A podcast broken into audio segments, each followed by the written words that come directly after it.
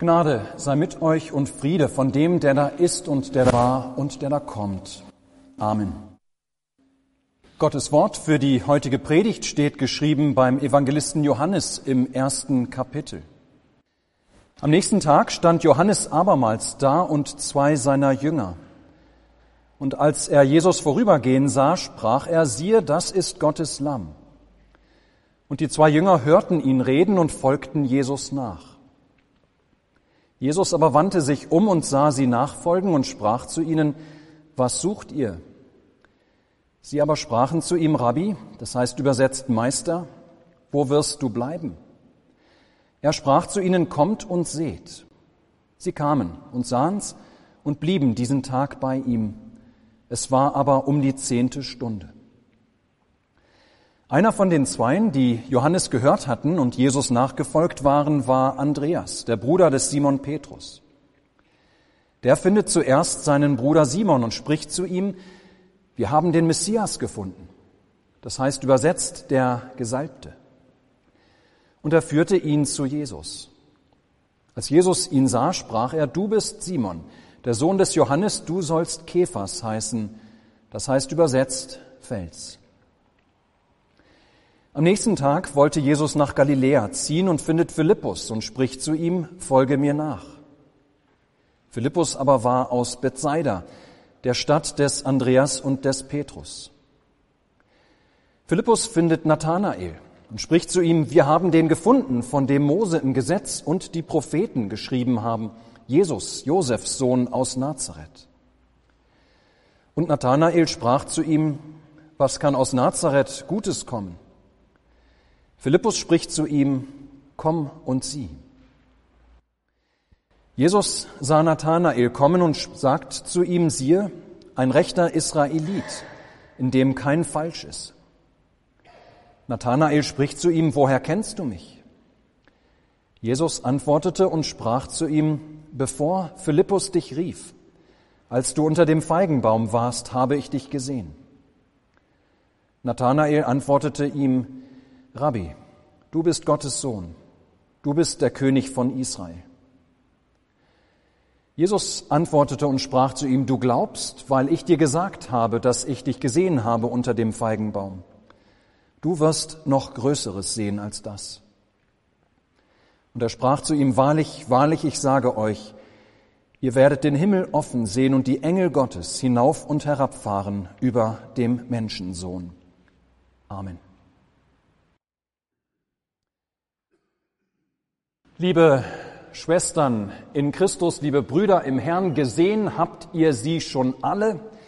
Vielleicht habt ihr selbst sogar zu Hause eine.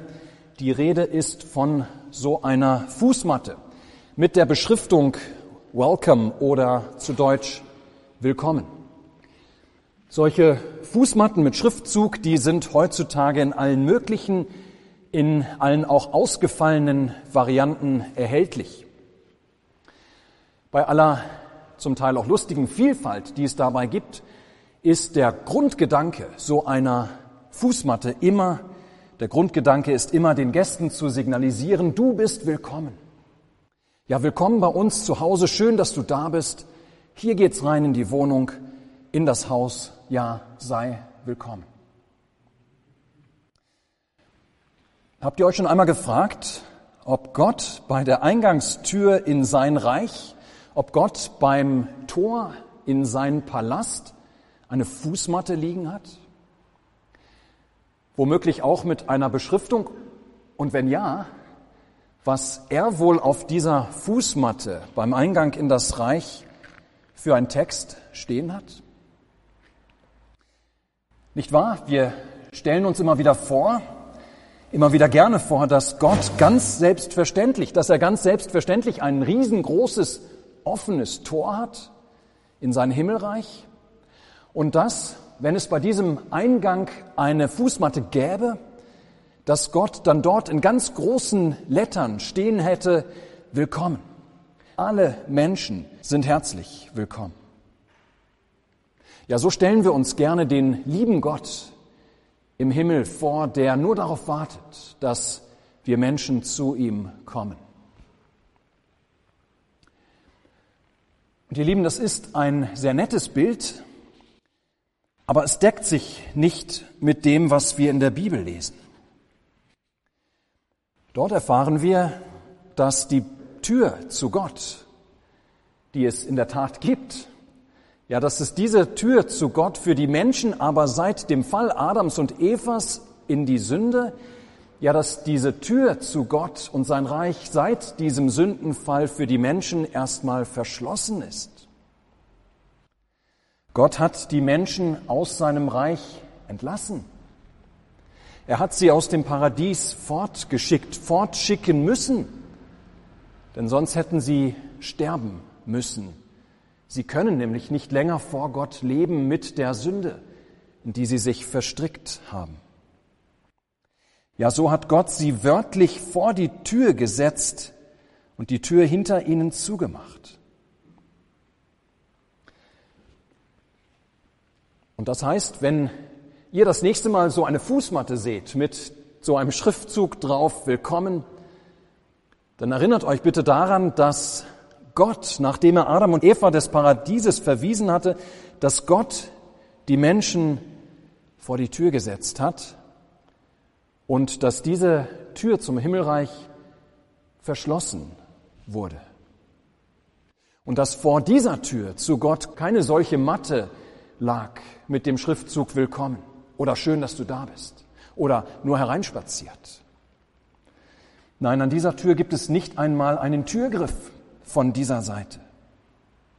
Auch kein Schlüsselloch und keine Klingel.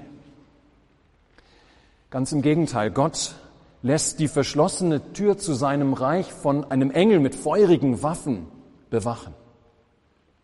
Keine Menschen sind willkommen, denn Sünder können vor Gott nicht leben.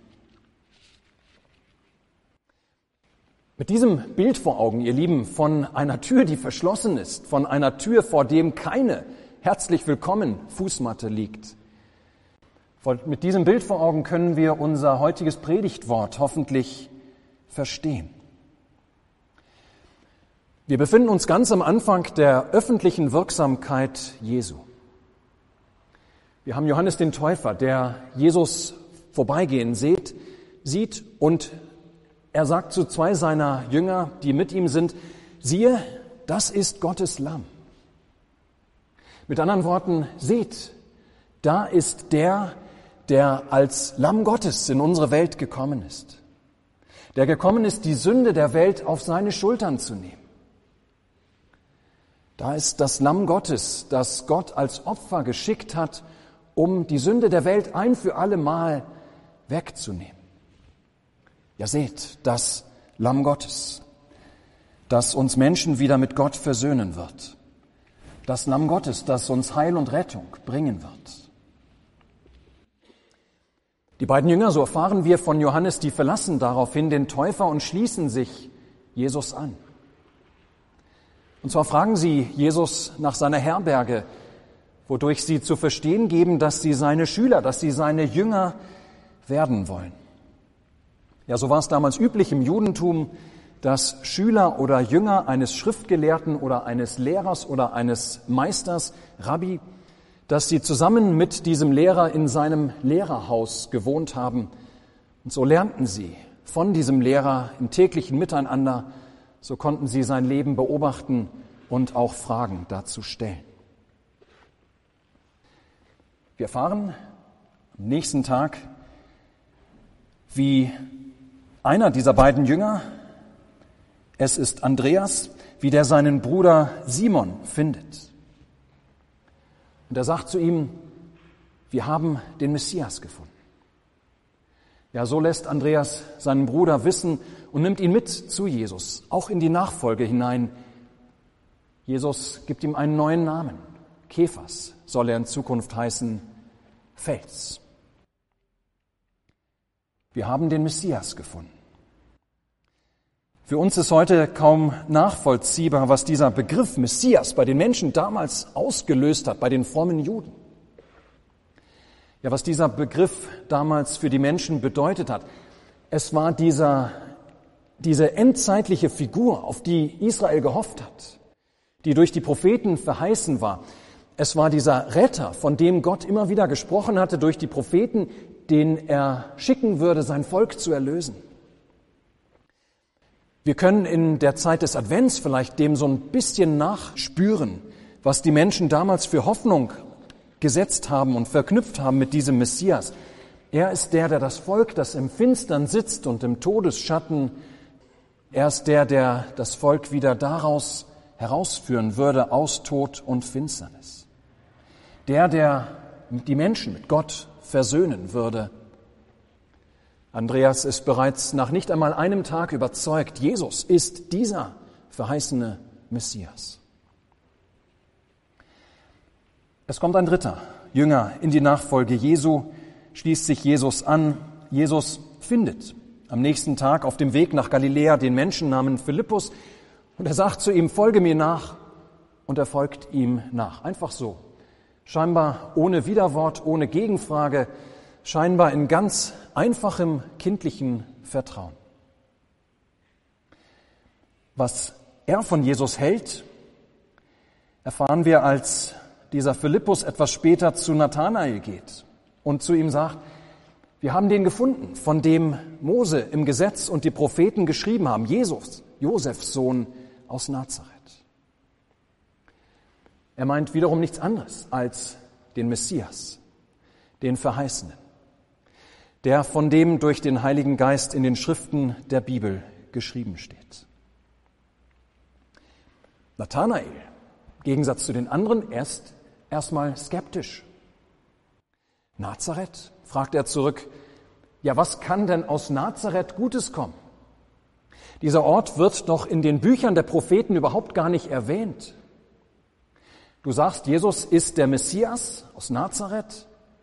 Er ist der, der von, von dem Mose und die Propheten geschrieben haben. Ja, wie kann das sein?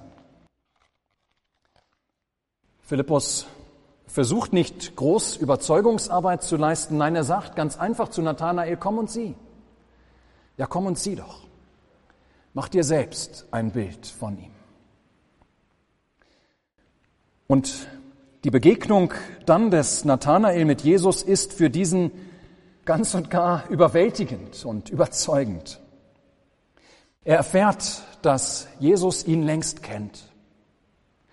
Ja, er erfährt, dass Jesus ihn, bevor Philippus ihn überhaupt angesprochen hat, dass dieser Jesus ihn, Nathanael, durch und durch kennt, obwohl sie sich noch nie zuvor begegnet sind. Und so kommt es zu diesem erstaunlichen Bekenntnis, Rabbi, du bist Gottes Sohn, du bist der König von Israel. Ja, Rabbi, mein Meister, du bist es tatsächlich. Du bist es wirklich, von dem Mose und die Propheten geschrieben haben, der endzeitliche König, größer noch als unser Vater David. Liebe Gemeinde, so haben wir in diesem Predigtwort den Bericht Johannes darüber, wie die ersten Jünger in die Nachfolge Jesu kommen, wie die ersten Jünger sich Jesus anschließen. Und es ist interessant zu beobachten, dass es dabei jedes Mal etwas anders zugeht. Zwei Jünger finden zu Jesus, weil sie vom Täufer zu ihm hingeschickt werden. Ein Jünger findet nicht zu Jesus, sondern Jesus findet ihn und fordert ihn direkt zur Nachfolge auf. Wiederum andere finden zu Jesus aufgrund der Einladung anderer, die Jesus schon nachfolgen, die sagen, kommt und seht, wir haben den Messias gefunden.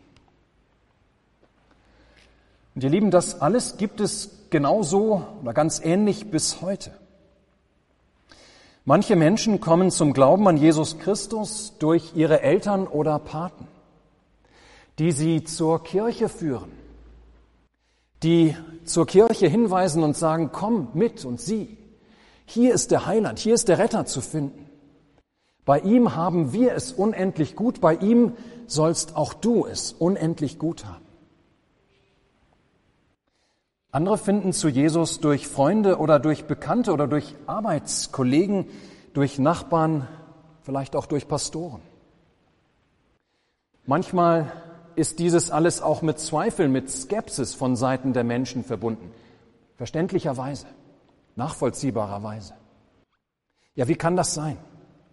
Wie kann das denn sein, was du mir da erzählst? Da hilft in der Regel nur die Einladung, komm und sieh. Ja, sie selbst. Hier ist wahrhaftig der zu finden, der unsere Sünde vergibt. Hier ist der zu finden, der unsere Lasten trägt, der uns mit seinem Vater versöhnt, dass wir mit Gott wieder im Reinen sind. Manche kommen in die Nachfolge, weil Gott sie direkt anspricht. Vielleicht durch sein Wort beim Bibellesen oder im Unterricht oder im öffentlichen Gottesdienst. Bis heute ruft Jesus manche sogar noch direkter in seine Nachfolge. Vor allem bei Menschen aus muslimischen Ländern, in denen die Bibel und gottesdienstliche Versammlungen verboten sind. Ja, von solchen Menschen gibt es immer wieder Berichte, wie Jesus, von dem sie zum Teil noch nie gehört haben vorher, wie Jesus diesen Menschen in ihren Träumen erscheint und sie dazu auffordert, dass sie sich einer christlichen Gemeinde, die im Untergrund ist, anschließen oder sich irgendwie eine Bibel beschaffen, um darin von ihm zu lesen und wie sie dadurch zum Glauben zu Jesus finden. Ja, bis heute kommen Menschen auf vielfältige Weise zu Jesus. Manchmal wirken wir damit, andere Male nur sehr indirekt. Immer gleich, jedoch, ihr Lieben, immer gleich. Wo Gott dann Glauben schenkt an Jesus Christus, wo Gott Glauben schenkt, ist immer gleich diese Erkenntnis. Dieser Jesus ist der Gesalbte Gottes, der Messias. Dieser Jesus ist tatsächlich der, von dem Mose im Gesetz und die Propheten geschrieben haben. Ja, dieser Jesus ist der Sohn Gottes und König von Israel. In ihm ist uns der Himmel offen. In ihm steht die Tür zum Reich Gottes weit offen und heißt der Vater uns willkommen. Ja, ihr Lieben, Jesus sagt nämlich am Ende zum Nathanael, du glaubst, weil ich dir gesagt habe, dass ich dich gesehen habe unter dem Feigenbaum, du wirst noch Größeres sehen als das. Wahrlich, wahrlich, ich sage euch, ihr werdet den Himmel offen sehen.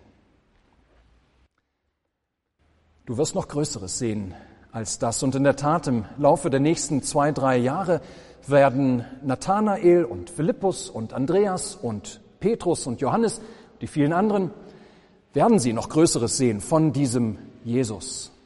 Viel, viel Größeres. Sie werden erleben, wie dieser Jesus umhergeht und in Vollmacht predigt, wie die Menschen an seinen Lippen hängen. Sie werden erleben, wie Jesus Wasser zu Wein macht, wie er Menschen heilt von Krankheiten an Leib und Seele.